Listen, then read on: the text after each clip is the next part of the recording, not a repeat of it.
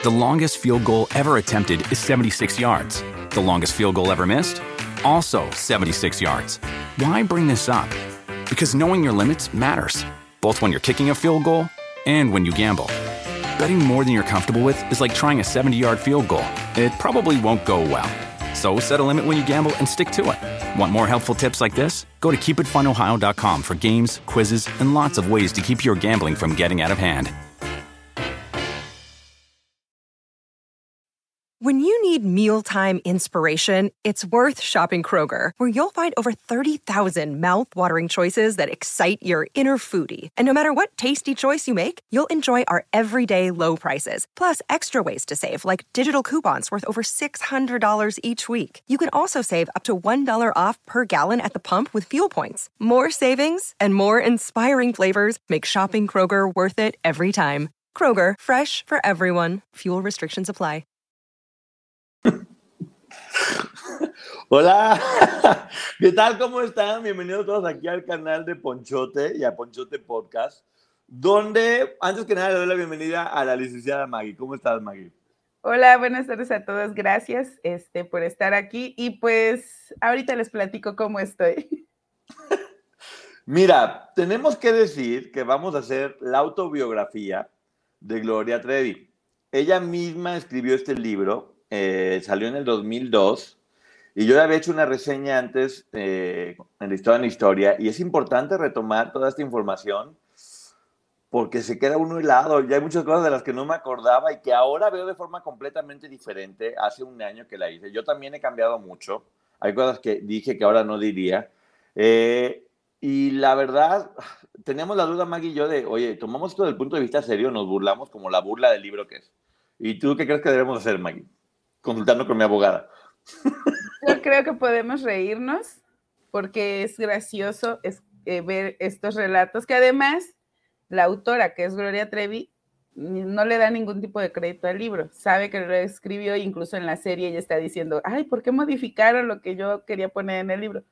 Quiere decir que ella no le gustó al final o que hoy piensa diferente. Entonces creo que podemos permitirnos bromear un poquito para no hacerlo tan pesado.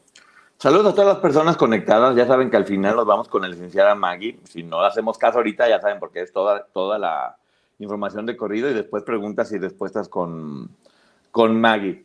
Cabe hacer mención que este libro lo hace Gloria desde la cárcel, en una situación completamente diferente a la que tiene ahora. En ese momento estaba completamente manipulada eh, por Sergio, estaba dentro de la organización coercitiva. Eh, estaban solos en la cárcel, sentían que todo el mundo los había traicionado y es un libro que yo siento que es de venganza, de desquitarse, de arañazos a todo mundo con tal de poder salir limpia y de tratar de justificar lo que pasaba. Que a mí sí lo que me deja ver es que la creatividad es muy grande de Gloria, porque acomoda todas las cosas de tal forma que dentro de su historia pudieran tener lógica. Yo sentí que, entendiendo el momento en el que lo escribe, era un libro de venganza y contestación Sí, completamente. Ganas de fregar y también como de intentar justificar lo que pasaba. Ahora en la bioserie, que ella misma está autorizando, ella dice que, pues, que ella dio los apuntes y que la mamá puso lo que le dio la gana. Ay, señora, yo creo que demanda a su hija por eso, por haber echado la culpa de este libro, porque usted no tiene nada que ver en esto y, yo entendería que Gloria pusiera todo esto por la situación en la que estaba. Raquel ya dijo que sí, que Gloria le iba, le iba dictando que ella lo escribió y que Raquel ayudó a hacerlo con mejor letra. Y es un hecho que esto salió de Gloria, de una Gloria enojada, molesta en ese momento, eh, con ganas de venganza. Y es mil por ciento revictimizante. Eso ni siquiera tenemos que decirlo. Y, pero también ya da risa, en verdad, ¿no? Y miren, a mí sí me gustaría que pongan atención este, como a esos detallitos que van saliendo como en este libro, porque este libro si a mí me preguntas, ¿en qué crees que se basó Carla Estrada para hacer la serie? En este libro. Increíble, pero sí. Y creo, y tristemente lo digo, que aún hay cosas de este libro que en Gloria pueden seguir siendo verdad desde su punto de vista. Que lo sigue pensando aún con la con los cambios, con el haber cicatrizado algunas heridas, con haber entendido muchas situaciones, pero creo que mucho de esto, de la esencia de coraje de este libro, sigue estando dentro de ella. Y bueno, a lo mejor que ella vuelva a ver esto le va a ayudar a verlo desde fuera y va a decir, ay, y, pudieran entenderlo mucho y muchas cosas. Pero bueno, vamos empezando en este libro del 2002, que es Gloria by Gloria Trevi, eh, que claramente muestra, de hecho yo tengo otra teoría, ¿eh?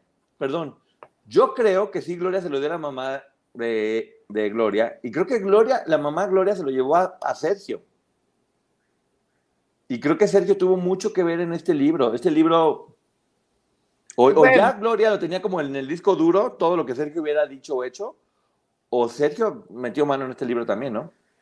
Entonces confirmaríamos que también en la serie, porque muchas, muchos de los argumentos de lo maravilloso que es Sergio, que estamos viendo en la serie, están aquí en el libro. Sí, este libro parece que lo escribió una niña de secundaria, que además te quiere manipular con chismes para que odies a sus compañeritas.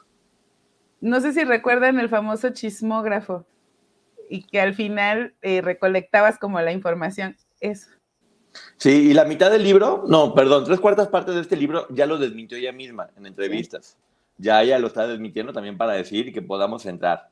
Pero bueno, estamos viendo en ese momento cómo empiezan a platicar la situación en la que estaban, de cómo ellos estaban viviendo felizmente en Brasil, enterados de nada, paseándose, escribiendo, comiendo delicioso, eh, bailando en el carnaval de Río viviendo solamente Gloria con Sergio y bueno, Raquel que de repente iba y ayudaba a hacer algunas de las otras cosas, mientras las demás vivían en un departamento que ahora, ahora sé que es verdad. En ese momento me pareció que era mentira, hoy por hoy sé que es verdad.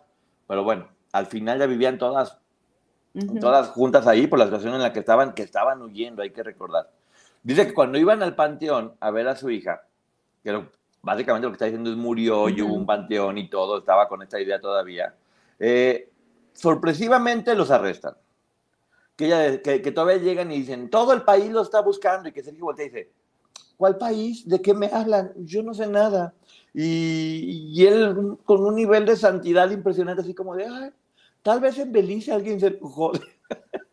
Porque, porque además le dice la policía, este, cooperen y súbanse al coche para que no tengan problemas. Pero problemas de qué si no sabemos qué está pasando no vamos, no está pasando nada. Y es cuando empiezan a decir, sabes que en ese momento éramos un trofeo para la Interpol, como esta de como si la Interpol fueran, ya sabes, estos que van de cacería y ellas fueran un león. O sea, no.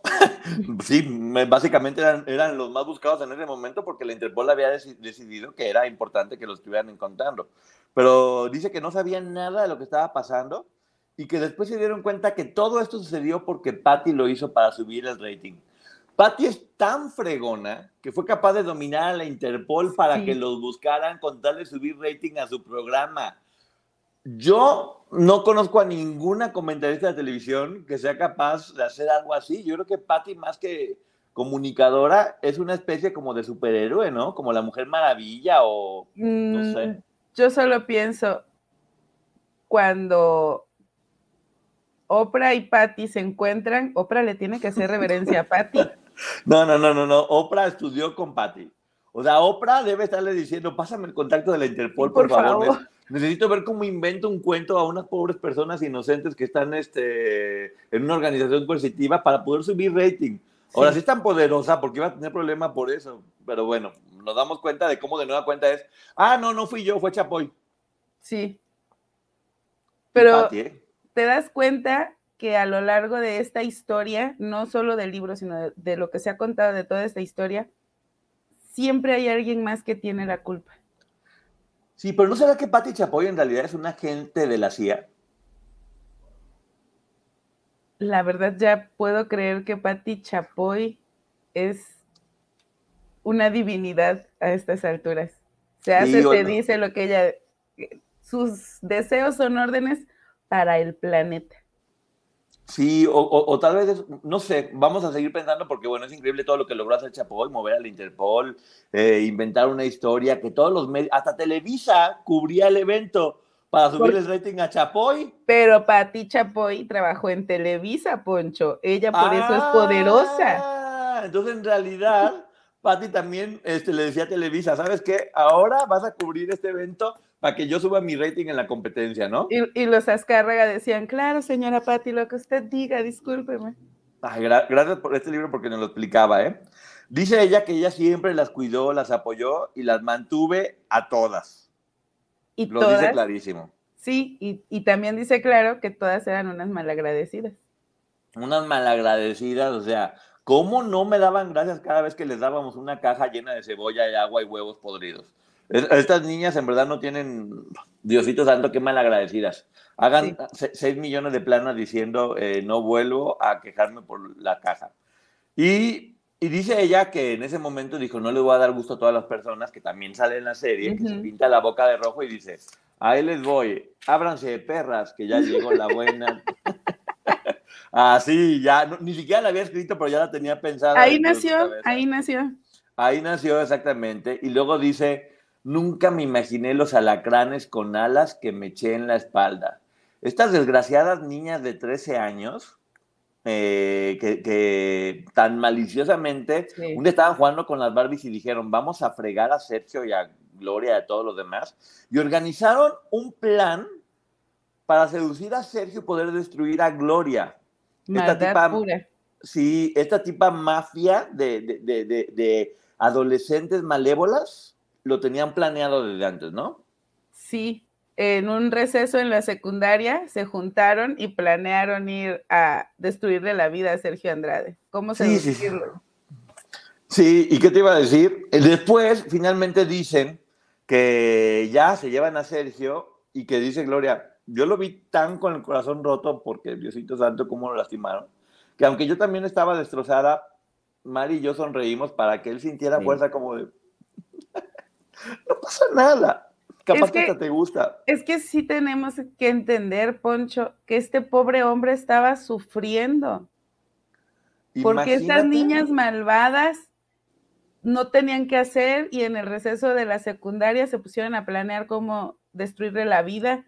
O sea, son mentes perversas de adolescentes de 13 años. Sí, no, no, no, no. La verdad, pobre hombre, yo también en ese momento creo que se me salió una lágrima porque decía, Dios, ¿cómo es posible que tantas adolescentes lo hayan traicionado y el pobre hombre no sabe ni por qué. De hecho, él pensaba que posiblemente era porque no dejó una propina en un restaurante en Guatemala o algo así por el estilo. Sí. Pero bueno, ya después llegan a prisión y les quitan la ropa para bañarlas, hacerles todas las pruebas, todo esto doloroso. Entonces, justo cuando le estaban quitando la ropa, ¿qué pasa cuando uno se quita la ropa? Depende. No, Maggie, es normal, a todos nos pasa. No puedo creer que no lo sepas, porque si tú no has, o sea, a ti no te pasa esto, estás muy mal. A ver, ¿qué? Cuando uno se quita la ropa, luego, luego piensas en salmos o en versículos de la Biblia. Ah, bueno, pero es que yo creí que solo era yo, que no, era algo ah, personal. No, no, no, relájate que es para todos. Ella piensa en el ah, Salmo 23. Sí, sí, sí, piensa en el Salmo 23 en ese momento cuando le están quitando la ropa y, las, y están revisándolas. Y, y para romper de ese trance celestial que todos estamos teniendo, Simón le avienta un jabón y le pregunta, ¿por qué ah, estás ahí? Y ella dice, un jabón, olía rico, creo que era, que era jabón sote. Eh, pero dice que, pues no, no sé qué pasó, una niña de 17 años, una mujer de 17 años que andaba con mi manager, porque, no sé, o sea, se, quejó porque creo que ya no le cayó bien o porque la tenía chiquita, no me acuerdo bien por qué se quejó. Y, no sé, y la, la mujer esta le dice, oye, pero ¿cómo va a creer que pase eso si aquí desde los 11 años las niñas son unas pu y sus papás están de acuerdo con eso, hasta quieren que sean eso. ¿Qué gente, qué sociedad tan estúpida la que, la que apoya a Karina y a Por cuando lo más normal es que las niñas de 11 años sean unas con el apoyo de sus papás, ¿no? A ver, Karina, a mí explícame. Si ya tenías 12, entonces ¿de qué te quejas? No, no, no, no, no.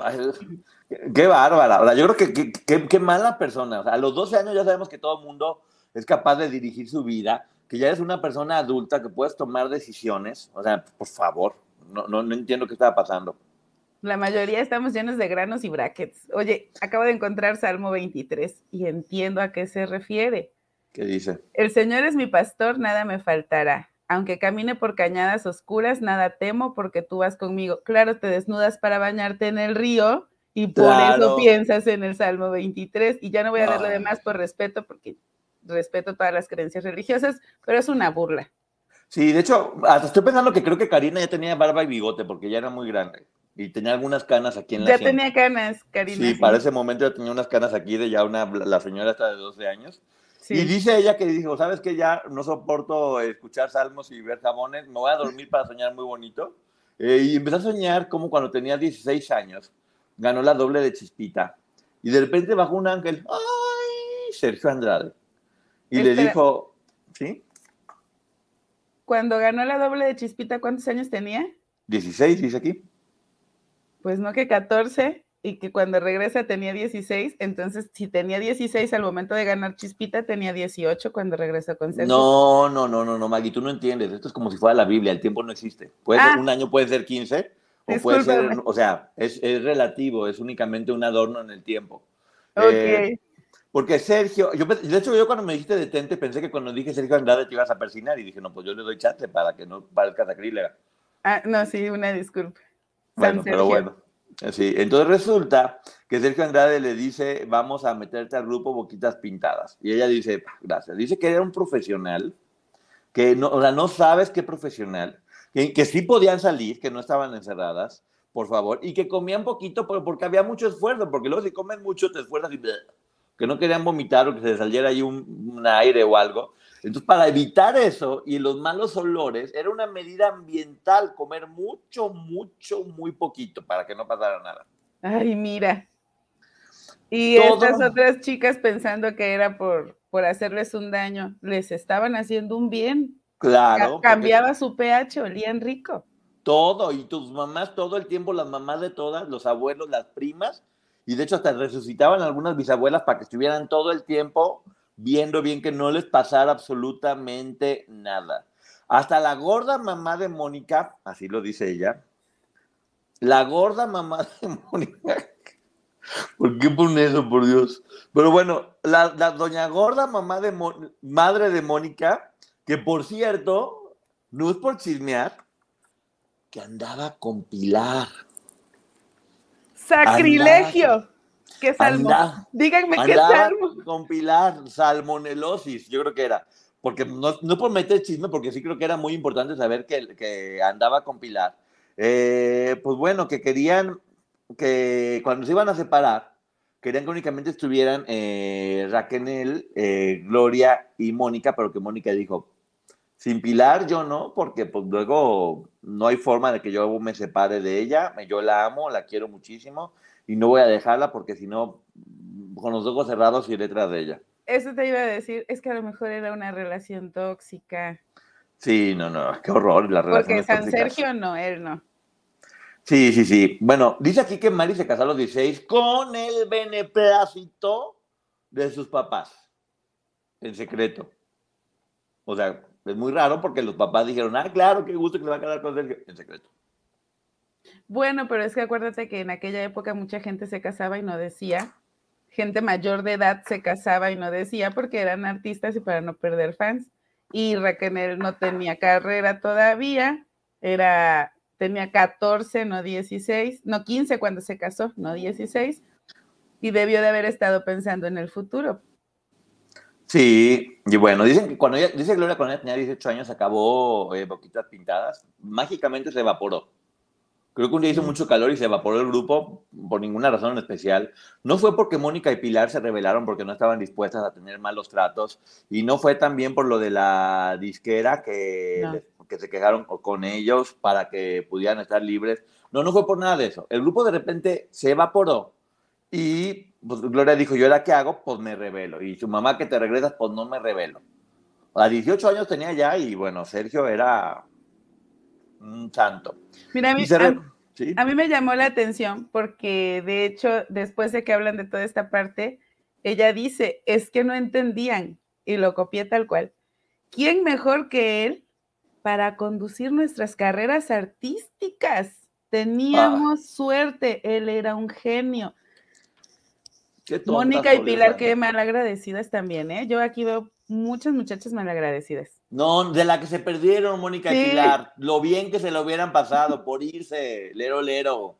Ándele. Y luego después se platica que Sergio tenía una escuela con cerca de 500 alumnos. Creo que era la UNAM. Ah, sí. Era, era la UNAM mamada, o sea, no. No, teníamos 500 alumnos. claro, Gloria, se los mandaba Pati Chapoy. Eh, claro, exactamente. Pati Chapoy nomás tronaba los dedos y los multiplicaba. Sí. 100, ¿cuántos quieres? Dice que ya después ella de que había huido y que había perdido con boquitas pintadas, decidió regresar a pedirle trabajo.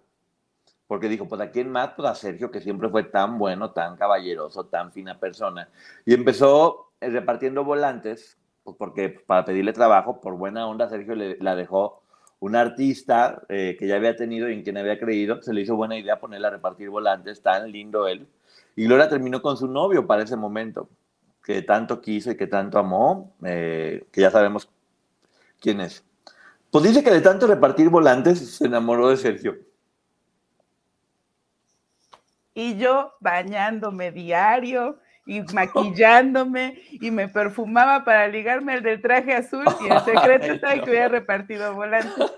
El secreto, tú ponte a repartir volantes y luego te explico. A los 15 ya caen muertas de amor por ti, definitivamente. Entonces, bueno, porque dice que Sergio siempre la veía como una hermana o como una amiga. O sea, para Sergio Gloria tenía pene. O sea, no, ni de acercarse a él. Bueno, Gloria sí, él no. Pero bueno, ni acercarse a él bajo ninguna circunstancia. Solo te utilizó Gloria, Solo te utilizó toda la vida. Desde un principio te vio como negocio. Pero ¿sabes por qué no se acercaba a él? Porque él era sagrado. Claro, claro. Claro, claro, claro. Entonces, San Sergio, eh, también aquí está muy raro porque e-, ella en el discurso dijo que fue víctima de los 15 años de este hombre y aquí ya tenía 18 y Sergio nomás había repartido volantes. De hecho, creo que en este libro eh, la toca por primera vez a los 36 años. Pero... Vamos a ver porque no me acuerdo. Y con una Biblia. Sí, con una Biblia únicamente, eh, porque tomaron, tomaban café nada más únicamente. Sí, Sergio es impoluto, exactamente. Entonces dice que, que a Sergio eh, le atribuían muchos romances, la gente es bien chismosa pero que solo lo usaban. Hija de la guayaba. Oíste Cristal, oíste todas las demás, oíste, eh, todas solamente lo usaban. Es increíble. Pobre, ay no, pobre hombre. Es que... tan chiquito. De hecho, hay una parte en la que ella menciona en este libro que a Sergio le habían lastimado tanto que él creía que el 90% de las mujeres eran, disculpen la palabra que voy a utilizar, no es mi pensamiento, estoy diciendo exactamente lo que dice el libro. Eran pirujas infieles porque igual se le ofrecían solteras que casadas. Entonces, claro, si todas las mujeres somos así, pues pobrecitos ser. Maggie, no te vas a reír. Es que no, te lo estoy diciendo desde ahorita porque no quiero que te hagas pipí si te ríes muy fuerte. Okay. Porque dice ella que en realidad lo único que pasaba es que era buena madre. que era buen amante. Sergio Andrade, buen amante. santo. Para eso, señor Sergio Andrade, se necesita inteligencia. Ay, nomás me lo imagino con una manzana en la boca. Y algo con que poder ser buen amante. No, pues bueno, todas la odiaban porque pues las dejaba emocionadas. Tenía que dejarlo así. ¿Quién escribió esto, Sergio? Sí. Mira, es que aquí aplica, dime de qué presumes y te diré de qué careces. Y ya sabemos de qué carece. Ay, y luego dice, él nunca avanzaba si ellas no le daban el pie. ¡Ay, un caballero! ¡Ay, un caballero! qué, lindo! Llegaban las mujeres con el pie y un, moño, ten, te lo doy. Sí. Te doy mi pie y ya de ahí se iba directamente. ¡Ay, Dios, qué bueno, hombre! Dice, bueno, el matrimonio formal con Mari se acabó por una maldita mujer llamada Lynn. 13 años la niña. Y pues bueno, se acabó por otras personitas antes, Gloria. No quiero ser chismoso ni intrigoso, pero Sergio sabe con quién le puso el cuerno a Raquel antes que, con Aline. Pero bueno, aquí dice que todo ese matrimonio tan bonito, porque Raquel y Sergio vivían en una casa con flores en el balcón, con flores en su lecho, donde veían Netflix, que no existía, pero lo veían igual. Estaban esperando en la televisión a ver Netflix tomado de la mano con unas pantuflas de osito. Hasta que de repente llega esta mujer de 13 años y dice, ¿qué hubo, Raquel? Te lo voy a quitar. Es que hay, hay, mujeres de 13 años que son muy malvadas. Sí, no, no puedo. Llegó a meterse a la vida de este hombre tan perfecto. Es la señora esta la ruca de 13 años. Ay, híjole. También tenía canas aquí, ya me acordé, pero bueno, dice que una reportera de espectáculos, o sea, ni siquiera dice reportera de espectáculos, casada, guaca, la que hacer que le daban asco las casadas, se enamoró de él y le dijo que dejaría todo por él. ¿Eh? ¿Qué tal? ¿Qué tal la señora? Es que, pues es que se entiende, porque este hombre perfecto, caballeroso, inteligente, el maestro, bien dotado, uh, dotadísimo. Que llegó y le dijo, que llegó y le dijo, ¿sabes qué? Aquí tienes, es la factura de la CIA, pero no me dejes. Te regalo la CIA, la Interpol. ¿En serio? Y, la mitad de Televisa, pero no me dejes, por favor. ¿Y él no le dejó? No, de hecho dicen que por eso le regaló la UNAM para que no la dejara. Ay, era una mujer muy enamorada ya para entregarle la UNAM. No, le dio la UNAM con 500 alumnos, todos ahí, y no, por eso no la estaban dejando. Pero bueno, él estaba muy agradecido porque ella, ella lo salvó. Si lo salvó es porque hizo algo malo. Trampos. Ahí, ahí, ahí ya sabían. Mentirosillos. Confesaron un poquitín, se les fue. Cuando tuvo un romance con un artista juvenil. No, era una niña. No pongan artista juvenil. Era una niña. Niña, niña, aprendan niña. Artista juvenil es Dana Paola, que tiene 30. Pero nuevamente, él es un inocente. Claro. Tuvo un romance con una artista juvenil, frívola, seguramente, eh, como Lorena Herrera, que se viste exuberante, así. Era una niña de 12 años. Y su mamá intentó vetarlo de la televisora. Dios, señora, qué mala. ¿Por qué? ¿Qué le hizo el pobre Sergio más que querer abusar de su niña? ¿Por qué hace eso? Por no permitir ese amor tan puro que había entre un hombre treintón y una niña de 12 años. Qué malvada señora, de verdad. No, no, no, es que la señora con su segundo matrimonio se fue con un guatemalteco y luego, Dios, una serie de chismes, Diosito Una adulta que puede elegir con quién está. Pero empieza a decir una cosa, y se fue con el de Guatemala, que porque la tenía muy grande, que Dios santo de mi vida, o sea, ¿qué es esto? Esto es como TV Notas de secundaria. Como si en secundaria le pusieran a hacer un taller de TV Notas, ese es este libro. Y que le dijo Sergio, ¿sabes qué? No, este ambiente está muy tóxico, mejor regrésate a tu casa. Entonces Gloria dice, no, sabes qué, gracias, no quiero este ambiente tóxico lleno de, de, una esposa y con mujeres malas. Y se regresó a su casa donde ya saben que eh, cantó en camiones, vivió con Wendy, que todavía no existía, pero vivió con Wendy ahí. Estuvo a punto de trabajar con ellas, pero no lo aceptó. Y después ella dijo, ¿sabes qué? Eh, perdón, no sé por qué perdón, si él fue el que le dijo que se fuera porque el ambiente estaba tóxico.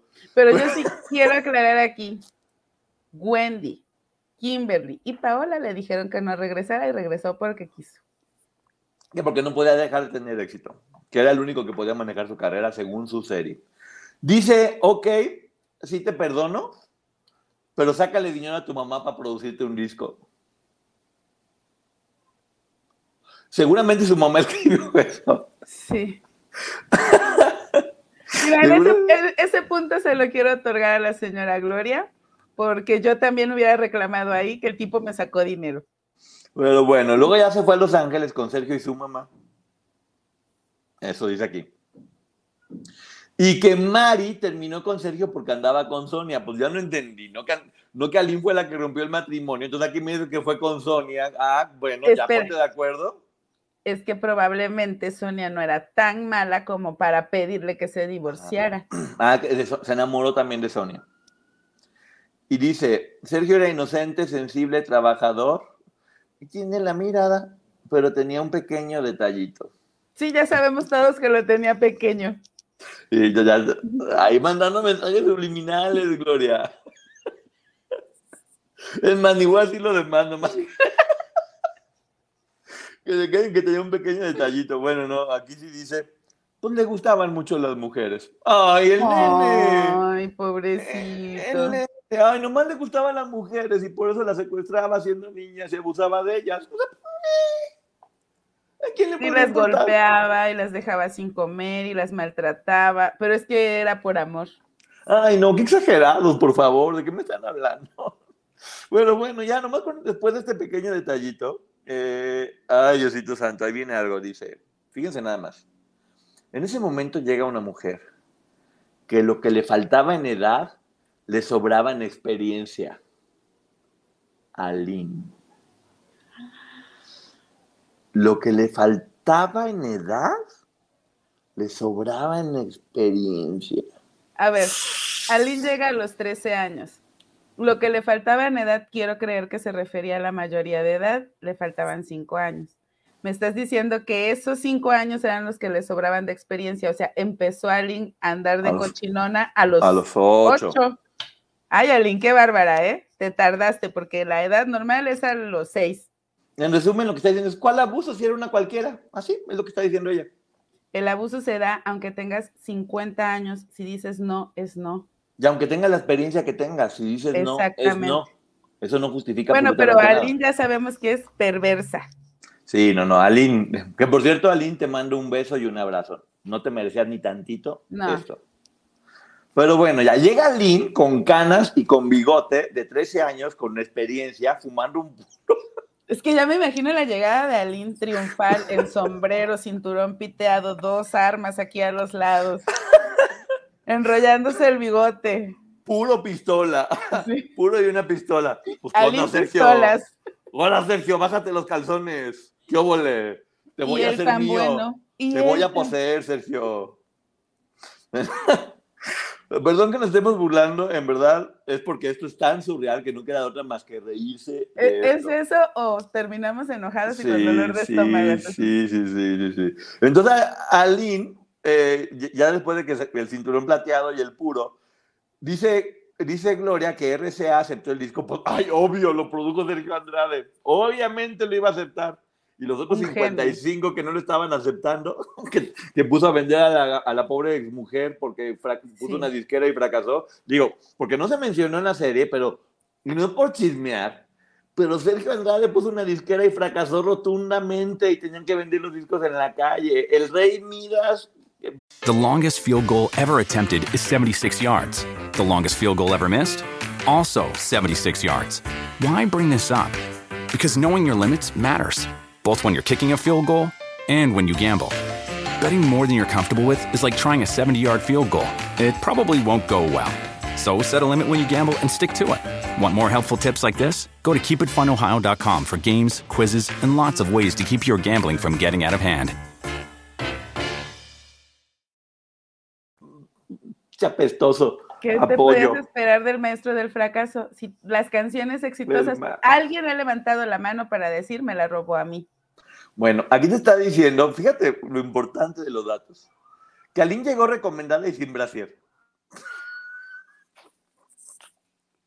Tenía 13 años, Gloria, por eso no tenía brasier porque era una niña. Disculpen lo que voy a decir. Me equivoqué. Alín llegó en sombrero, botas, dos armas, cinturón piteado, enrollándose el bigote y sin brasier. Y sin brasier, pues como si era, un, macho de pelo en pecho, ¿qué querías? Había que enseñar el pelo en pecho. Perdóname, Alín, eres hermosa, pero de verdad este es ridículo. No, no, pero se maquillaba. O sea, tejano, pero medio putín. ¿Por qué Alín con su bigote se maquillaba? Se le va a manchar el bigote de maquillaje, por favor. Dice que, que vestirse así era arriesgarse a que le faltaran el respeto. O sea, como te vistes tú, tiene que ver con que te falten el respeto. Tú puedes salir encuerada a la calle, nadie tendría por qué faltarte el respeto. No, y estos comentarios son de la mujer que se hizo famosa, bien hecho, por demostrar que la mujer podía salir en calzones y con las medias rotas, hacer lo que quisiera. Ah, pues ¿para qué te viste sin brasier si tienes 12 años? Yo por eso ya le hablé a mi hermana y le dije, ponle brasier a mi sobrina de tres. Sí, ya hay que empezar temprano porque luego ya. No vaya a ser, o sea, por favor, ponle Brasil porque no quiero que le falten el respeto. Desde ese momento. ¿eh? Pongan doble, doble brasier y un corpiño encima para evitar cualquier problema. Sí, sí, si tiene una niña, asegúrese que el doctor le dé una nalgada y le ponga brasier. Sí. Porque hay que tener cuidado, por favor, de, de, que eso es bien importante. Y dice que Aline se hizo su amiga con malas intenciones y que le confesó que casi era virgen. Dice Gloria, yo de 13 a 18, dice Gloria, yo de 13 a 18 nunca pensé así. ¿No era Gloria la que decía que la virginidad era una telita estúpida, que no tenía sentido y que tenían que olvidarse de eso, que la mujer tenía que ser libre? ¿En qué momento ella pensaba que hacer este libro estaba apoyando el discurso que ella todo el tiempo dijo? O sea, déjate tú de las mentiras que, que claramente están diciendo el libro ¿en qué momento este discurso combina con el personaje que ella misma ayudó a crear. Mira, no sé ya ni qué decir, porque de verdad es como.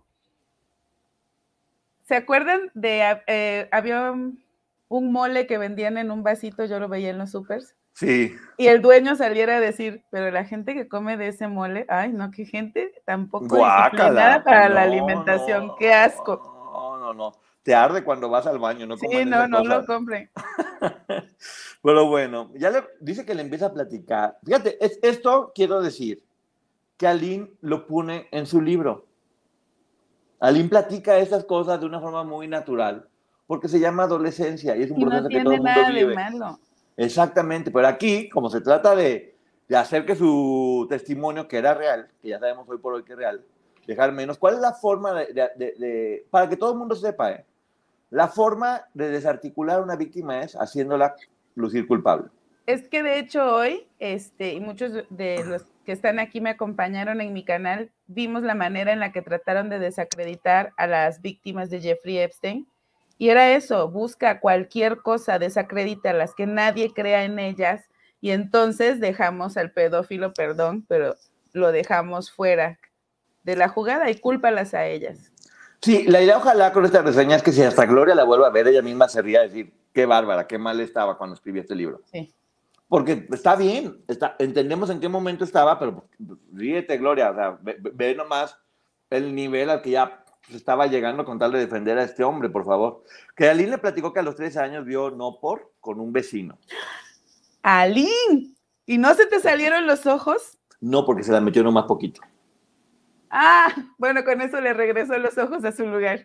Y que por eso escribió Virgen de las Vírgenes que la canción dice que lo hizo como con 10 y que, o sea, que, o sea te platica Espérame, que un poquito yo, y lo hizo con Yo soy metiche y yo aquí voy a decir algo. Entonces, ¿quién le ayudó a quién a generar dinero?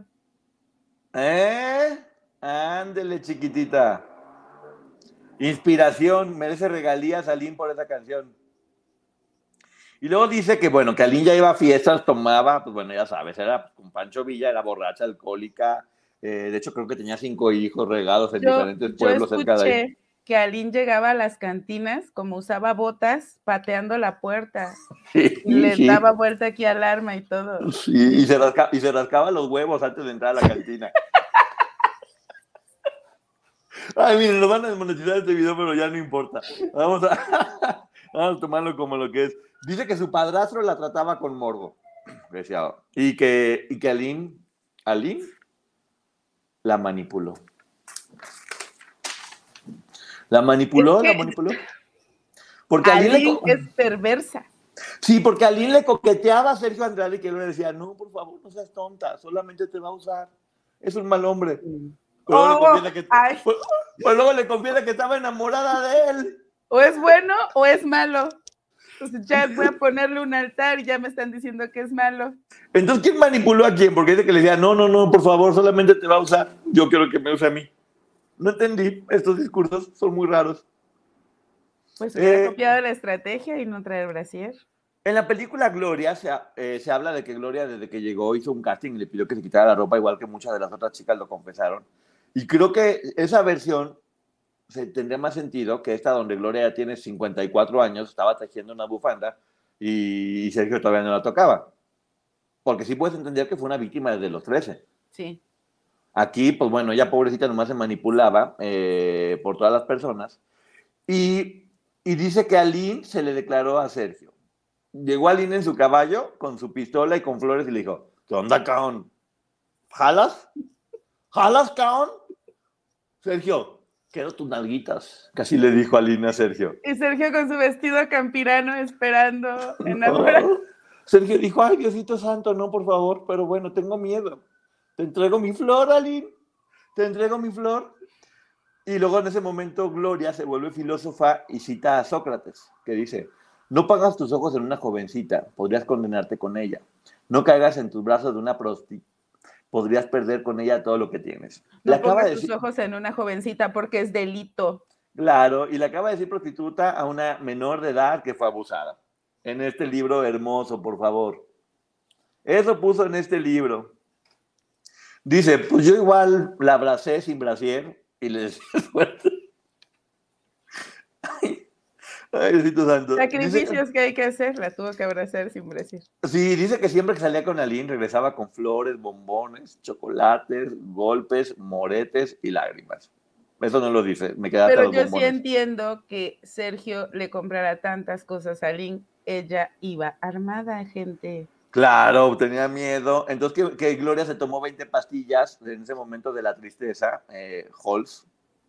Eh, no, se tomó 20 pastillas pero Sergio la salvó con leche, le echó leche, que ya lo vimos también exactamente la imagen y era como tu ángel de la guarda. Entonces imagínate así Gloria tomándose las halls y luego Sergio echándole la leche. ¿Y sabes qué? Y eh, aquí lo voy a decir ya en serio, qué manera tan irresponsable de relatar un momento tan complejo que estaba viviendo Gloria Trevi. Horrible. creo que estaba sufriendo. Y no era por Aline, y no era, era por los maltratos que estaba viviendo. Y encontró, probablemente para ella en ese momento, esa era la única solución que tenía. Y decir, sí, sí, sí, me tomé 20 pastillas, pero llegó mi héroe y me salvó con leche. Ha de haber sido 200 mililitros porque el tipo era codo y no creo que le haya invertido ni un litro. Pero bueno, su mamá lo escribió, entonces la mamá tiene la culpa. Ah, sí es cierto. Doña Gloria se pasa, ¿eh? Ay, señor, doña Gloria, qué bárbara, ¿por qué pone eso? ¿Y por qué puso que Sergio era muy buen amante, señora? No sea tan chistosa. No ande poniendo cosas así de simpáticas, por favor, la me dio risa. Estaba comiendo un pollo Kentucky y hasta se mató aquí el granulado fino. Doña Gloria, qué sentido del humor, ¿eh? Oh, sí, todavía tengo la ensalada de cola aquí atorada en el cogote. Pero bueno, dice que, que, ya como se tomó las pastillas, que Sergio dijo, no sabes que está muy mal, entonces Gloria decidió en ese momento quedarse a vivir ahí con Sergio y con Mari. Gloria decidió. Sí, o sea, Sergio vivía con Mari porque eran esposos, pero ya no eran, porque había puesto el cuerno con Sonia, pero ya andaba con, con Aline Villa. Y, y bueno, eh, pues, Gloria también se quedó ahí porque, pues, pues para cuidar, yo creo. Y que ahí dice que ahí aprendió a ser profesional. ¿Y, ¿Y cómo? ¿Por qué aprendió a ser profesional? Porque Sergio le consiguió trabajo en Tables para que se fogueara para que cantara las canciones, que ya lo vimos también en la serie, o en Antros de Mala Muerte, para que ella cantara y lidiara con las personas. Entonces, pues bueno, o sea, yo creo que lo más...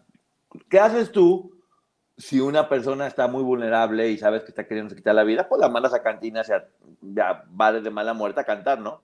A donde cualquier borracho le falta el respeto a una chavita. Claro, con o sin brasier, ¿eh? Ahí sí hay que aclarar, ¿es con o sin brasier? Sí, sí, sí, para que se haga fuerte. Entonces dice que Aline era infiel y mala. Que le hacía bullying a una niña que era feita y opacada. Gloria. ya le dijiste feita. Le dijiste. Le dijiste feita y opacada a la pobre niña que le hacía bullying. O sea, todos sabíamos que era fea, pero solo Aline se lo decía. Y la otra vez dice, pues ¿qué no se veía en el espejo, Aline? Ah, ya me mató a las dos. Le acaba de hacer bullying a los dos, por favor. No me faltó al final. ¡Chusma, chusma! ¡Tontas malas! ¡Qué asco, por favor! Dice, bueno, que ya cuando iba a grabar el disco, que la llevaban a, a, comprar ropa cara y que no. Que Sergio mejor la llevó a comprar otra ropa y que era yo un fenómeno. Que era como cuando salía Gloria era como, pase a ver a la vaca de cinco patas. Acaba de decir ella vaca de cinco patas y acaba de decir que Sergio fue quien hizo toda la imagen. De hecho, así se llama el capítulo. Y lo primero que pensé, gente, no se vayan a enojar. Pero yo pensé estas ferias donde anuncian a la mujer cocodrilo. sí, así era eso. Pues dice, honestamente, te digo, yo creo que este libro lo escribió Sergio, ¿eh? Sí. Te lo juro por Dios. Y si no es Sergio, Gloria en ese momento tenía el 80% de su disco duro, como los teléfonos cuando están saturados de memoria. Sí.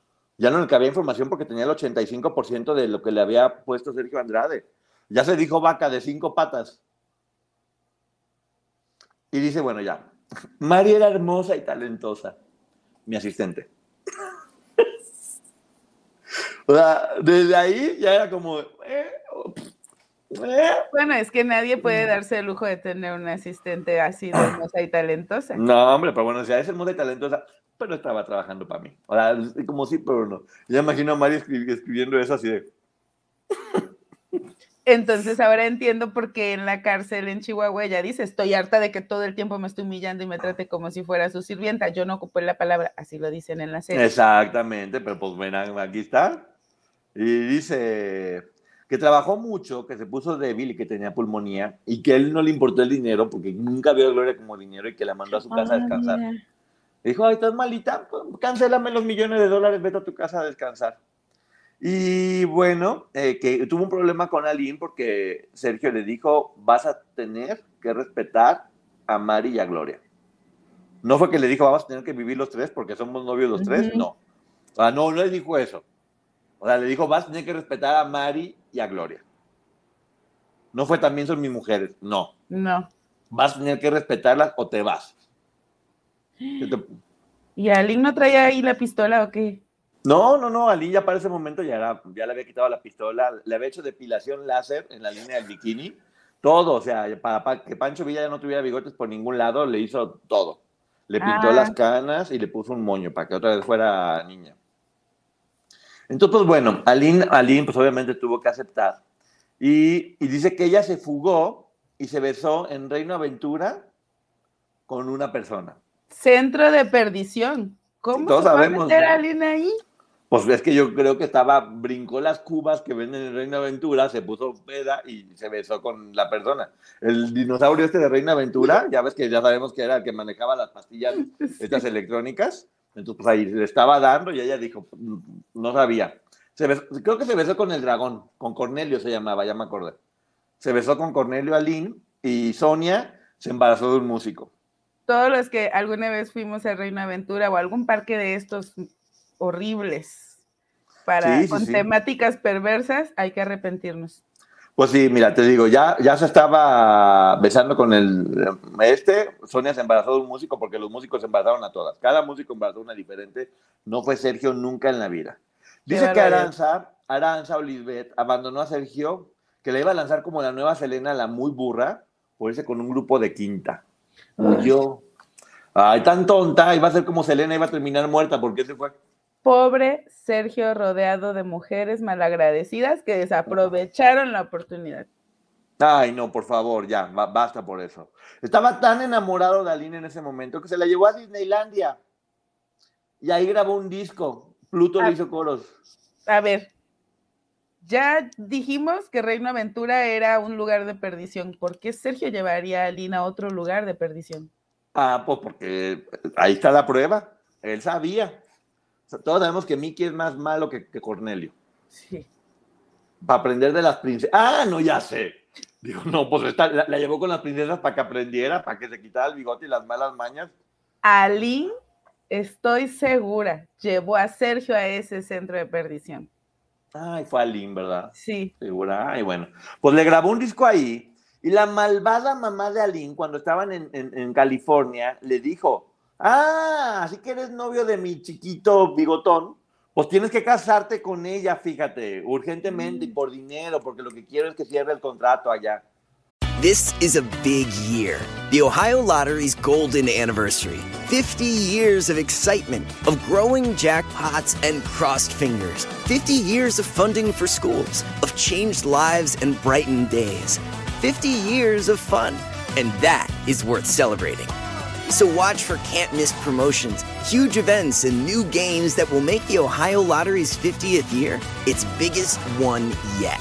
Learn more at funturns50.com. Corte A, la realidad fue que la mamá descubrió que Aline estaba teniendo relaciones con Sergio en California. Que por cierto, una vez me, me acaban de hacer una corrección que, que, aplica de ahora en todo lo que hemos dicho. la palabra no la podemos decir aquí, pero nunca tuvieron relaciones. No, ah, exacto. eran bio, no tuvieron relaciones, no eran consensuadas. Y si eran consensuadas era por un trabajo mental. Es, que si, es que si no tienes la capacidad mental para entender el hecho, no es consensuado. Sí, todas las veces que hemos dicho tuvieron relaciones, no fue así. Es que... Eran bio. Una disculpa, pero es que sí a veces cambiamos palabras, pero lo correcto es eso, o sea, tener relaciones íntimas con una persona es porque tú lo decidiste. Sí. Pues bueno, la mamá de Aline, que ya era, era peor, tenía más bigote, tenía más... Sí, me imagino. Todo lo demás, exactamente. Eh, pues lo amenazó porque si no le iba a quitar su dinerito. Y dice Gloria que no salía ningún premio ni nada, no porque la tuvieran encerrada.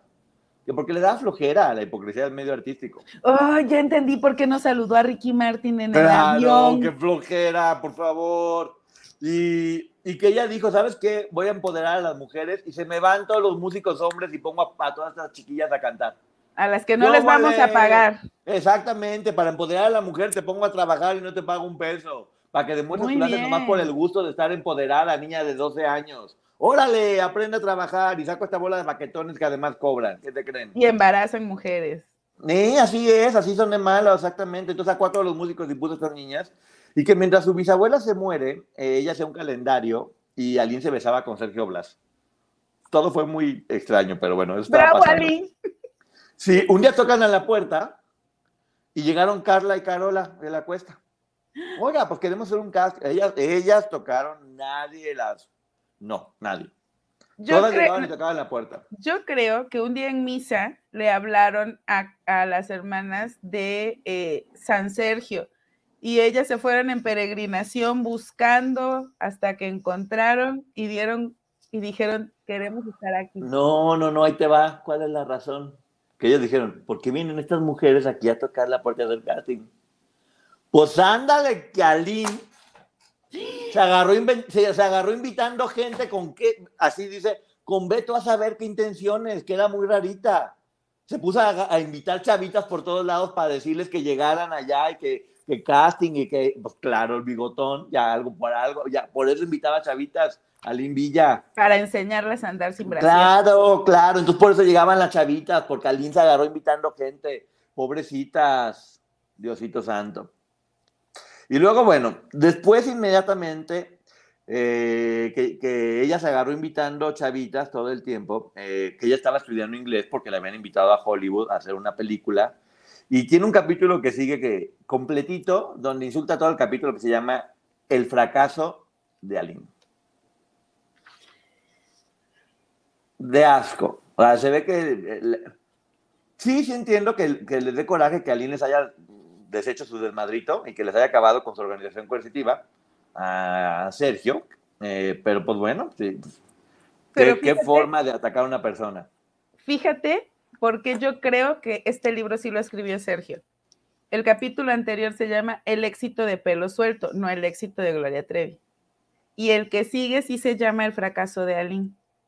Sí, Maggie, te lo dejo a ti. ¿Qué le podrías contestar a Laura Montalbán que dice el en vivo de la revictimización y después en la madrugada dicen estamos con todas las víctimas? Ah, de nada, Laura, bienvenida. Me gusta Yo- la gente que se tortura sola. Yo te diría, este libro lo escribió a la persona que admiras. Entonces, si te parece que esto es el colmo de la revictimización, habla con la autora del libro, o con la mamá, o con quien se lo dictó. O deja de admirarla, o, o haz algo con O quien hizo este platícanos del libro. grupo donde tú estás y también tienes de estas mujeres malvadas como Aline. Claro, no mates al mensajero. Nosotros no escribimos esta mafufada. Jamás en la vida la escribiríamos, porque nuestra cabeza no llega a este grado de poderse a, a poner a niñas de 12 años como si fueran de lo peor. Así que tienes razón, es el en vivo de la revictimización, porque quien escribió esta fregadera, así lo hizo y así lo puso. Y te recuerdo que es a ella a quien admiras tú y a quien estás defendiendo. Entendemos que fue porque estaba coercionada y sí lo podemos entender. Pero qué bueno, sigue aplaudiendo este Pero tipo es de que cosas. creo que aquí lo importante y lo que gente como Laura quisiera es que esta información quedara oculta y que sí se Claro. vale ir y atacar a Lynn, atacar a Karina, atacar a las otras. Eso sí se vale. Y nosotros aquí no estamos atacando a Gloria, estamos atacando a Sergio. ¿O acaso eres tú, Sergio Andrade? Exactamente. Laura Andrade, ya estamos viendo quién era, se nos filtra aquí en el chat inmediatamente. Pero bueno, este libro no se puede tomar más, más que como lo que es una reverenda mamá. Eso. Sí. Y burlarse de personas que quisieron lastimar de forma tan brutal, pues miren, si quieren reír de nosotros y vernos como si fuéramos Y unos fíjate- estúpidos, nos reímos de ustedes. Y fíjate qué triste porque al principio lo aclaramos. Gloria ha desacreditado esta historia, que se supone que es quien la escribe. Claro, exactamente. Entonces, yo estoy seguro que si Gloria ve esto, como ya lo dijo, por favor, qué bueno que ya pienso diferente. Si no, pues imagínate qué mal estaría si siguiera pensando igual. Pero bueno, Entonces, para, para que siga siendo corajes, Laura, vamos a seguir riéndonos de Sergio. Claro. Esta información yo sé que no te gustaría que saliera, pero sí salió, está el libro. Y, y dice aparte que es una autobiografía. Dice que, que, ella solamente contestaba cartas a sus fans cuando hacía películas, por eso no salía ni hablaba con nadie. Ella sola está justificando, para que se una idea de lo mal que estaba Gloria, ella sola estaba justificando por qué la tenían encerrada. Ella sola está justificando que la tuvieran encerrada y que no podía hablar con nadie. Esto nos habla del nivel de cómo tenía capturada su mente en el momento que escribió este libro. Que ahora, ellas lo han dicho, varias, incluida Gloria, que este tipo las encerraba para escribir frases. Tal vez ella dice cartas, pero en realidad eran estas frases de Sergio es perfecto, Sergio es maravilloso. Sí, bueno, a ver, ahí viene. Después de que ella estaba escribiendo y escribiendo cartas para contestarles, y por eso no salía, llegó Lucía N. Se embarazó de Edson, un novio, y también porque Edson embarazó como a 15, creo, porque todos se llamaban Edson. Eso te iba a decir, ¿no se llamaba así el de Brasil? Todos se llamaban Edson, los que embarazaban a ella. Eh, y dice que le cayó bien. ¿Y qué, qué haces tú cuando alguien te cae bien? Te embarazas. No, pones casas a su nombre. Ah, mira. Sí, le cayó bien. Dijo, ay, Lucía. Ah, yo nunca le he caído bien a nadie. No, ni yo tampoco, pero bueno, pues porque no nos embarazamos de eso. Eso no es la varita mágica que te embaraza y le caes bien y te ponen propiedades a tu nombre. Entonces ella, Gloria Sola, puso casas a su nombre, no Sergio, porque Gloria obviamente era financieramente estable, y puso casas a nombre de, de, esta Lucía N, fíjate tú qué amable. Mira. Y dice que llegó Marlene, que era hermosa, bella, talentosa. En ese momento de la cárcel, la única que lo estaba defendiendo era Marlene, cuando escribieron este libro. Ya había perdido el, el, apoyo del resto. Que ojo, Marlene sí es hermosa, bella y talentosa. Y es una gran mujer. Sí. Todo lo que dice aquí es lo único de este libro que yo siento que tiene verdad o razón de ser. Y después te empieza a platicar, se vuelve politóloga y te explica cómo Salinas de Gortari le dio dinero a Azteca y cómo fue que llegó y cómo fue el fraude. O sea, ahora se empieza a tirar a Salinas Pliego, que se vuelve politóloga. Qué tontería ponerte a atacar a una persona de, esa, de ese tamaño en un libro cuando no sabes de política con el único afán de destruir y luego pretender que... Pero es que entonces es Sergio, o sea, con eso confirmamos porque él era el que tenía estas ideas, que se las iba implantando a ella, pero finalmente él tenía estas ideas. Este libro lo escribió Sergio. O sea, este libro lo escribió Sergio. No fue su mamá, fue Sergio. Dice que bueno, que Televisa le dio eh, dinero y con eso ella, ella, porque ella siempre tenía dinero en su bolsa, sí. obviamente, sacó su bolsa y compró una casa en Pedregal hermosa. Que no, que porque ella tenía mucho dinero y que no escatimó en gastos, este, que compraba jabones este, con, ultra, con ultra crema, eh, que compraba leche de almendra, de soya, de coco y de vaca, de ardilla y de sirena. O sea, tenía todo refrigerador lleno de cosas, manzanas de Madagascar, chicle bomba, todo en toda la cocina, y que Sergio únicamente se quedaba con el 33% de lo que ella recibía. ¿Por qué tan poquito, pobre? Es que... Nada más porque, pues, Sergio, o sea, no creo que estoy haciendo esto para lavar a Sergio, no, únicamente recibía el 33%. Pero que Gloria se compró la casota y cuando dijo, o sea, ¿qué hago en esta casa tan grande? Qué tonta. Invito a todas mis amigas de 12 años a vivir conmigo. Mira, fíjate, es, todas estas mujeres son malas, incluida Gloria. Lo estaba estafando dándole el 33%. Claro, ya, pues ya que Alina anda invitando chavitas, pues las invito a vivir a mi casa. Sí. Dice que bueno, que y Sergio vivían en Cuernavaca con un matrimonio bien establecido. Este, los dos se, se rasuraban juntos. se hacían el bigote, todo lo demás, que estaban completamente felices eh, y con muchos empleados.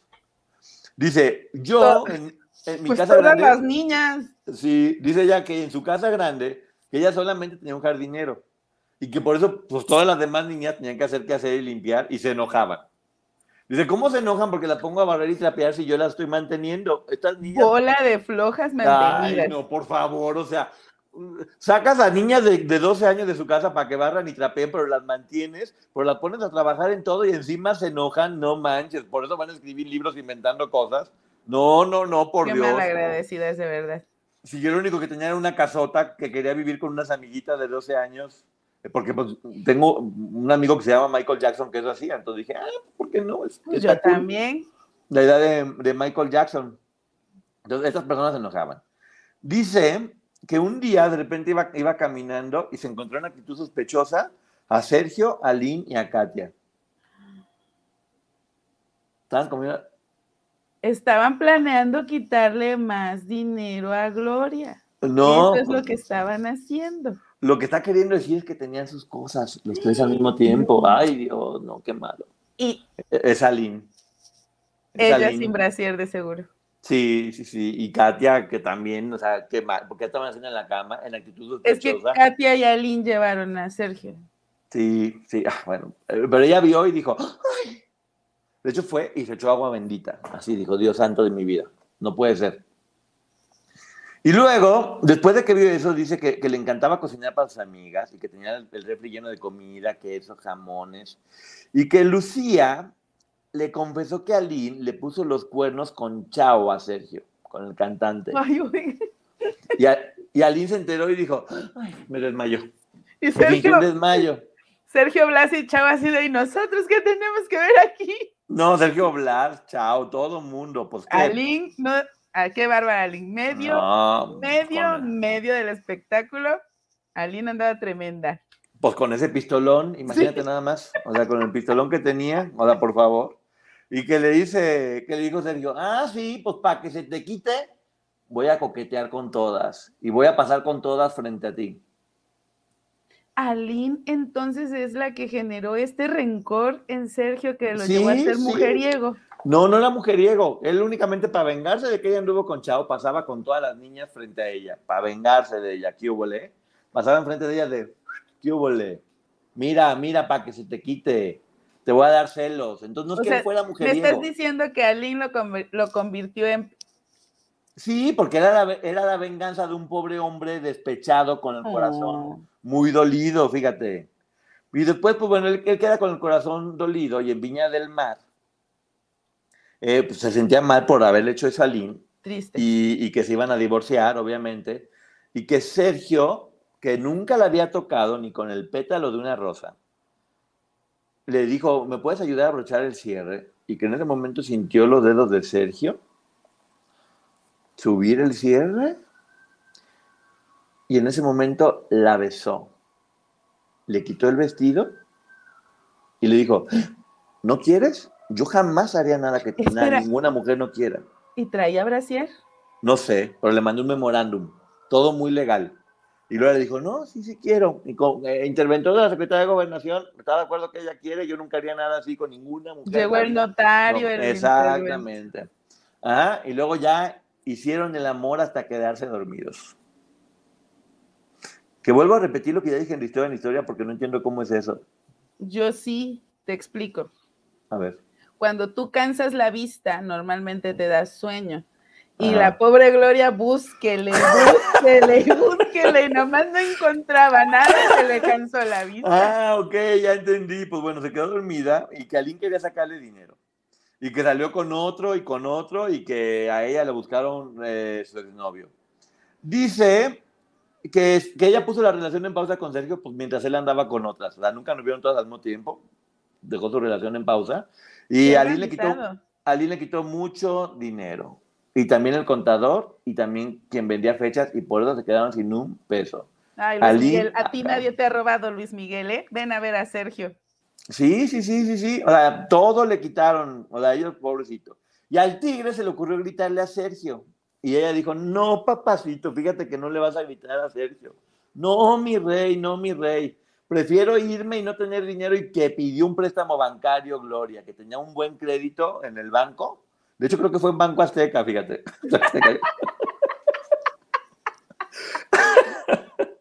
fue y pidió un préstamo a Banco Azteca porque dijo, pobres pero pobres pero dignos. Y cuando ella se dio cuenta que Gloria no tenía dinero y, y, pues que había pedido un préstamo en Banco Azteca, eh, le dijo Sergio, no, pues no te preocupes, yo te puedo dar posada en mi casa en Cuernavaca. O sea, como Gloria, tú te quedaste sin casa por defender a Sergio del Tigre, pero Sergio te dio posada en su casa en Cuernavaca. Está muy raro este libro. Es que lo escribió Sergio. Sí, y luego empieza a platicar ya de la mamá de Lucero, que estaba enamorada de él, la seguía echando popó por todos lados. Porque Y era di- guapo, irresistible, inteligente y como ya vimos, buen amante, bien dotado, por eso no había quien se le resistiera. Sí, y luego de repente, pues llega otra niña con un short chiquito. Ay, estas niñas están inmorales. ¿A dónde vamos a ir a parar como sociedad? no, no, estamos peor. No, no, no. Llegó con un short chiquito y dice ella que no le dio buena vibra, que dijo, ¿y esta por qué tiene este short chiquito, por favor? Dice, por, digo, aunque no le dio mala vibra, intentaron sacar lo mejor de ella, pero era mala y responsable. No se comía la caja con huevo. No aceptaba 500 latigazos sin llorar. O sea, querían sacar lo mejor de ella. Y esta mujer eh, se quejaba, vomitaba porque la ponían a, comer esas cosas, por Dios santo. niña, niña mala con su chorcito qué mala suerte la de Sergio de rodearse de puras mujeres malagradecidas. Sí, no, porque además ella tenía mucho acné y dijeron, pues te vamos a quitar mucha comida para que no tengas acné. Entonces, pues no comas. Si no, comes, no te sale acné. Es que te no puedes morir, agradecer. Te puedes morir, pero no vas a tener acné. Entonces era por el acné que le quitaron toda la comida y que no tenía hambre. Y está exagerando allá que le quitaban la comida. Y Ay, que me tortura. Ay, qué mentira, hombre. Ya tenía 13 años que 500 por latigazos, ay, eso no es nada. Te estaban preocupando por tu. Por claro, por tu acné. ¿Qué, no es capaz de hacer uno por no tener acné? Por favor. ¿Cuántas cosas no hemos hecho nosotros por, no tener acné en la vida? Dejar de comer, por ejemplo. Esas niñas son unas malagradecidas. Ya, ya, me está cayendo mal esta niña irresponsable. Solamente querían sacar lo mejor de ella, Chihuahua. Claro.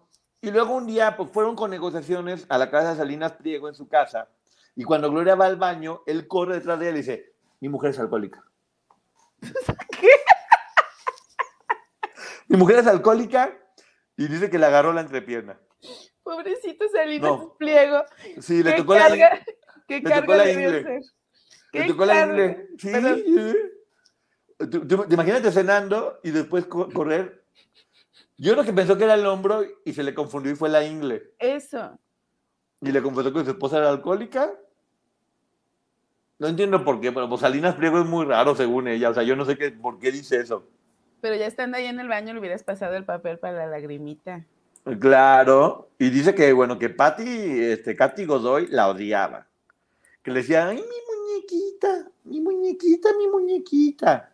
Eh, y que Mari, en solidaridad, no porque estuvieran formando parte de una organización coercitiva, que dijo, yo también me voy a TV Azteca, que es de Televisa me voy a ir con ustedes, ya me quitaron el disco, ya me quitaron mi canción, ya me quitaron todo el dinero, pues yo me voy con ustedes también a TV Azteca. Pero ¿qué crees que pasó en ese momento? ¿Qué? Sergio se enferma. When you need mealtime inspiration, it's worth shopping Kroger, where you'll find over 30,000 mouthwatering choices that excite your inner foodie. And no matter what tasty choice you make, you'll enjoy our everyday low prices, plus extra ways to save, like digital coupons worth over $600 each week. You can also save up to $1 off per gallon at the pump with fuel points. More savings and more inspiring flavors make shopping Kroger worth it every time. Kroger, fresh for everyone. Fuel restrictions apply. Y ella le prometió a la Virgen retirarse. Ay, Diosito Santo. Entonces, pues, Sergio Malo, ella ya con pláticas con la Virgen para que lo curara, y pues no tenía confianza en Salinas Priego porque tenía nexos con Salinas de Gortari. Dijo, no, yo, yo jamás en la vida quiero nada con ese tipo. Entonces decide organizar su propia empresa como si fuera un organigrama. Y le subieron los intereses en el préstamo de Banco Azteca. Sí, sí, sí. Ella dijo, tú eres gerente de latigazos, tú eres directora de caja de comida, tú hizo una empresa muy bonita donde todas formaban parte y estaban completamente de, acuerdo. Excelente ambiente laboral. Ah, que Salinas le dijo, te doy un millón de dólares, pero te doy 300 mil así en efectivo y lo demás, pues te doy motos itálica. No, que lo demás, que lo demás se lo depositaba en las Islas Caimán y que Lula dijo, ¿me estás pidiendo que no pague impuestos? lo acaba, decir, de decir Gloria, que con los impuestos hacen escuelas y no me puedes pedir que no pague impuestos. Che, Salinas. ¿Qué vas a decir, Maggie? Que yo sí creo que, que Salinas Pliego quisiera evadir impuestos, pero se necesita de dos. Y aquí vemos que los dos están teniendo el mismo problema. Y no, no es por culpa de Pati Chapoy. No, pero en todo caso, pues no era evadir impuestos, era que ella evadiera impuestos. Exacto porque él iba a dar el dinero igual, el dinero iba a salir de él. Ella era quien al depositar en las Islas Caimán no iba a tener que pagar, pero ella dijo, no, no, no, yo quiero pagar el 33% de impuesto Hacienda y no me diste mala, mala vibra, fíjate. Porque además tienes nexos con Salinas y no sé qué tanto. Entonces, pues le habló a José Eduardo Murguía y le colgó a Salinas que estaba esperando. Le dijo, pues me voy con él porque allá sí pago impuestos en Televisa, fíjate. Lero, lero. Y se fue a pagar impuestos a Televisa en ese momento. Y otra vez tocan la puerta y hay otra niña que Alina sigue. Ya, está, ya, estamos divorciados de Aline, pero esta sigue invitando a niñas de coristas. Entonces llegó Carola. ¿La llevó a Aline también? Pues seguramente, porque ya ves que Aline era bien rara, invitaba, invitaba a niñas, ¿sabes? Seguía operando desde afuera. Sí, le dio un virus, no sé qué, seguía invitando a niñas. Entonces llegó Carola y se quedó.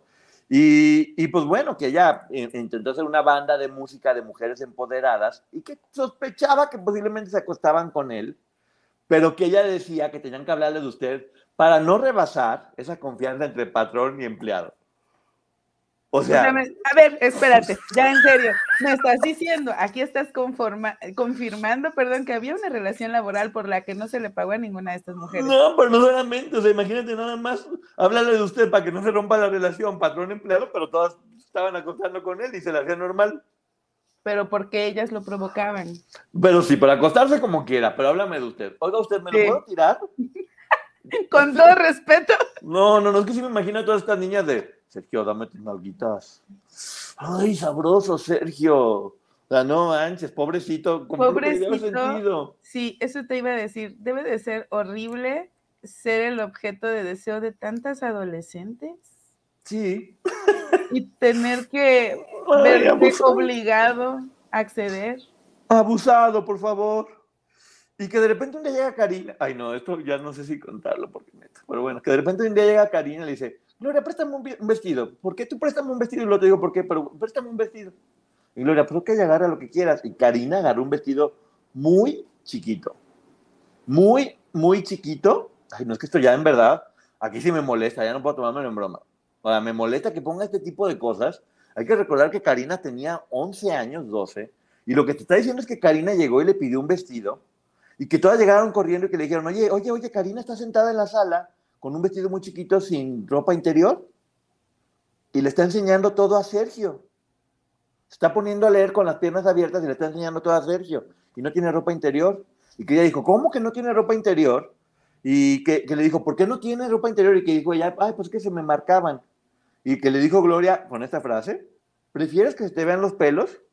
Y que ella dijo, pues qué más da, no pasa pues, nada. ¿Cuáles? Si tenía 13 años apenas estaba desarrollando. ¿Y qué es lo normal para los adultos que estaban allí? Pues ver y no decir nada, porque pues la niña tiene 11 años y tiene poder de decidir lo que ella quiera, sin ningún problema, ¿no? Por supuesto. Es lo más revictimizante que he leído en mi vida, por Dios, o sea, qué asco. O nomás por esta pura frase que están poniendo en este libro, quien sea responsable, quien haya escrito esto, sea quien haya sido, se merece un castigo muy fuerte, en verdad. O sea, no puede ser. Y luego que, hasta volteó y que le dijo a Karina que no tenía calzones, ten cuidado que te va a picar un animal. El animal no tenía con qué. Pues el animal estaba viendo eh, y no dijo nada. Cualquier adulto diría, eso está mal. Que aparte no pasó, estoy seguro. Seguramente no pasó y si pasó no tiene por qué decirlo, pero qué horror del libro, neta. O sea, es, infinitamente peor de lo que me imaginaba. Es que fue Sergio Andrade. Esta parte sí me gustó mucho, la neta. Dice que tenían XT Remix y empezó a fallar porque tenían una pinche sección horrenda con un reportero que se llamaba Gustavo Adolfo Infante. Pero ahora son muy amigos. Hasta el chiquillo lo revictimizó. O sea, y que bueno, que Azteca los, los atacaba todo el tiempo, Pati Chapoy, la Interpol. Y que la, fíjate nada más, que la mamá de Karina hay que recordar que la mamá de Karina era empleada doméstica y el papá tenía una enfermedad que estaba en silla de ruedas. Pues dice que la mamá de Karina les pidió trabajo de lo que fuera, aunque sea levantando maletas, porque ella quería deshacerse de su marido inválido. Ay, no. El nivel de maldad es impresionante. Y luego dice, ah, y por cierto, hay dos, hay dos chilenas de las que ya ni me acordaba porque estaban muy feitas. Tamara, que era otra niña niña de 12 años, 13 años, dice que era la más pegajosa, fíjate nada más. Y que Edith tenía que bajar 15 kilos porque las dos estaban gordas y así nunca iban a lograr nada en la vida. Ay, no. Ah. Y que bueno, que después ella estaba ya cansada y dijo, bueno, ¿por qué no paseamos por todo el mundo, por, por, Argentina, Chile, Europa, mientras escribo canciones? Porque ya cuando estaban a punto de, dijo, ay no, qué mala onda, porque estas niñas que odio a todas, ¿por qué no las invitamos a todas de vacaciones? Para que me dejen, para que no me dejen componer, para que hagan ruido. Para que a todas las que odio, ¿por qué no las invitamos, no? No crean que estaban huyendo, estaban tomando vino, comían muy ricos, porque pues bueno, eran odiadas, pero muy paseadas. Eh, ella tenía un corazón tan grande que por eso lo hacía. Y las otras malagradecidas, mira. Sí, sí, sí. Dice que Karina viajó a Europa sin permiso de sus papás y que les mintió, que les dijo, sí tengo permiso de mis papás y que mintió. Pues es que ya sabemos que era muy mala, ya lo de mentirosa es lo de menos. No, bueno, claro, como ya sabemos que la aduana permite que la gente pase sin permiso de los papás, pues, Karina mentirosa dijo, llegó con un pasaporte de mundo mágico de Barbie y la dejaron pasar porque es una mentirosa. Y ya ves que el personal de aduanas es muy tonto. Sí, luego dice que Aline, vieja mediocre, sacó un libro, pero no nos íbamos a rebajar a contestar, así lo dice. Ah, ¿no? No, dice, todas eran unas ofrecidas con Sergio menos Mari, Marlene y yo. Karina, pues, cuando la llevaron de vacaciones y la muy loca en cinco segundos se embarazó porque conoció a alguien allá y abandonó a su hijo para irse de, con su amante. Fíjate tú qué malvada mujer. Eh, dice que Sergio le dijo, ¿sabes que ya mataron todas? ¿Cómo? Si eran amigas que estaban paseando. Porque le dijo, voy a dejar a todas por estar contigo para siempre. Eh, después platica lo de su hija, que eso, como siempre, lo vamos a respetar completamente. Eh, es tema sagrado. Eh, y que lo único que sí es que da a entender en el libro que Karina se metió y le hizo algo a la nena. Que obviamente no pasó porque todas lo han dicho. Es que este libro ya no hay duda, lo escribió, o sea, Sergio, ¿y para qué darle el crédito a la mamá en la serie? Dice, me deprimo eh, se deprime y cuando sale eh, a ir al panteón, pues la agarran y la llevan a la cárcel y dice ella, frase final, voy a regresar triunfante, aunque ahora esté en la cárcel. Y sí lo logró, sí regresó triunfante. Sí. Pero mira, yo te voy a decir porque creo que fue Sergio Andrade. Hay una parte en donde ella habla de los calendarios y dice, cuando me hicieron la propuesta, la verdad me daba pena, no estaba muy segura, pero Sergio me dijo, la decisión es tuya. Y decidí hacerlos. Hoy sabemos que eso no es verdad. Fíjate que creo que es el peor libro que he visto en mi vida. ¿Tú qué opinas? Y también eh, hay dos cosas que también me gustaría contarles de este libro cuando habla de lo difícil que era conseguir coristas, pero ya sabemos que Aline, tremenda como era, se las ingeniaba y conseguía coristas. Y la mayoría dice aquí, mm, no aguantaban el ritmo de trabajo. O sea, no eran los golpes, no era el maltrato, no era el hacerlas pasar hambre, es que no, no sabían trabajar. Vuelvo a decir, hay que recordar en qué momento escribió Gloria este libro, que estaba muy enojada, que se sentía traicionada. En, su visión, en este momento, sentía que todas la habían traicionado y que habían roto con esta familia que tenía. Sentía que Sergio la estaba pasando muy mal y lo estaba defendiendo. Se entiende que estaba escrito desde la víscera eh, y es un error grave haberlo sacado. La editorial que lo sacó, no entiendo por qué la editorial sacó esto en ningún momento en la vida eh, y tampoco entiendo cómo hay fans de Gloria que puedan apoyar este libro y que no se burlen de igual manera y no les moleste de igual manera que este libro salga, porque adivinen que este libro no afecta ni a Lynn, ni a Karina, ni a ninguna de las chicas. Este libro a quien más afecta es a Gloria y aparece como autobiografía de Gloria Trevi. Creo que también esta es una de las razones porque, por las que ella está pidiendo en juicio que no se tome en cuenta material de esta época. Porque además aquí en el libro también habla de la prima y tampoco la deja muy bien. O sea, son muchas cosas. Y yo sí creo, cuando vimos, cuando terminé con esto, me, eh, me fui a esa escena en donde está entregándole gloria a su mamá unas hojitas. Y creo que ella entregó la idea, pero el libro finalmente quien lo escribe es Sergio. Cuando Raquel también platica en el podcast, de hecho María le pregunta, oye, ¿estás de acuerdo con lo que decía ese libro? Y dice, no, pero pues yo tenía que escribir, algunas cosas tal vez sí. También Raquel estaba en ese momento enojada. Y eran dos mujeres adultas, eran mujeres de 30 años. Hablan, o sea, y en este libro lo que hace es hablar mal de menores de edad que estaban captadas en una organización coercitiva. Y que estaban diciendo la verdad. Que estaban diciendo la verdad a quien le duela. Y este libro es la herramienta de victimización más grande que he visto en mi vida. ¿Y saben qué es lo peor? Que parece que fue usado referencia para hacer la serie. Sí. Yo estoy casi seguro que este libro lo escribió Sergio, no Gloria. Sí, yo también. Estoy seguro que Gloria pudo haber puesto unos pasajes y estoy seguro que quien lo corrigió al final y lo mandó no fue ni siquiera la mamá de... O tal vez la mamá sí también de mucho coraje, porque ya sabemos que muchas, las señoras de, la generación son como muy machistas y pensaban que todas eran unas cualquiera por ser unas niñas. Eh, pero también se me hizo muy mal echar, responsabilizar a la mamá de este libro que es horrible. Sí, yo creo que, el hecho de responsabilizar a la mamá es delicado y que ya sabemos que ellas han tenido una relación en donde yo sí creo que hay amor, pero que ha sido de estira y afloje y no, no queda muy bien parada la señora al decir que fue ella.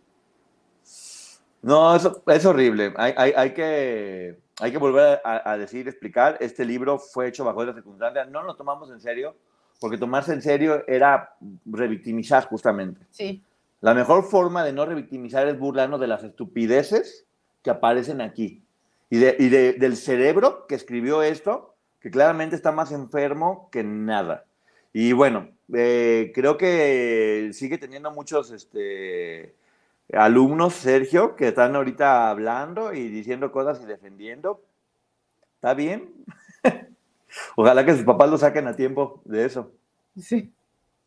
Y ya nada más para cerrar, me gustaría de verdad decirlo de corazón. Yo le envío un abrazo a todas estas mujeres y a cualquier otra que haya pasado por una situación familiar. En, bueno, digo una situación similar en donde muchas veces la familia, los amigos, el, eh, en estos casos hablamos del medio artístico, pero se da a escala pequeña y la familia revictimiza, los amigos revictimizan. Y eso, la idea de convertir a la víctima en la culpable es horrible. No están solas, de verdad. Un abrazo para todas y cada una de ustedes. Un abrazo, en verdad. Todo, todo nuestro respeto para todas, incluida Gloria. Sí. Que esto lo que nos muestra es lo enfermo que estaba todo el cerebro de todas en ese momento. Eh, cómo estaban completamente disociadas de la realidad cómo lo que, lo que ellas veían tenía que ver con cómo este hombre las tenía manipuladas y como dije tal cual, parece que Sergio estaba ocupando gran parte del cerebro de cada una de ellas y lo que más me da tristeza es ver mucho de este libro en la serie. En la serie. Eso es lo que más tristeza me da y de nueva cuenta parece que Sergio está detrás de la serie. Así como estoy casi seguro que este libro no lo escribió necesariamente Gloria, sino que creo que quien le hizo la revisada final fue Sergio Andrade, hasta sí. puso que era buen amante. Por Dios santo, por Dios santo, por Dios santo. Él tiene de buen amante lo que yo tengo de buena cocinera y ya hemos platicado de eso. No es buen amante, porque un amante es quien tiene relaciones, no quien abusa de Un amante es quien ama, y ese señor no ama a nadie. Abusa, es un abusador y es un vulgar delincuente. Entonces, pues bueno, ya con eso nos vamos, nos vamos ahorita al canal de la licenciada Maggie, que se va a poner seguramente bueno el, el debate. Gracias a todas las personas que están aquí, a las más de 1.600 personas que están escuchando esta reseña. Escúchenla como lo que es.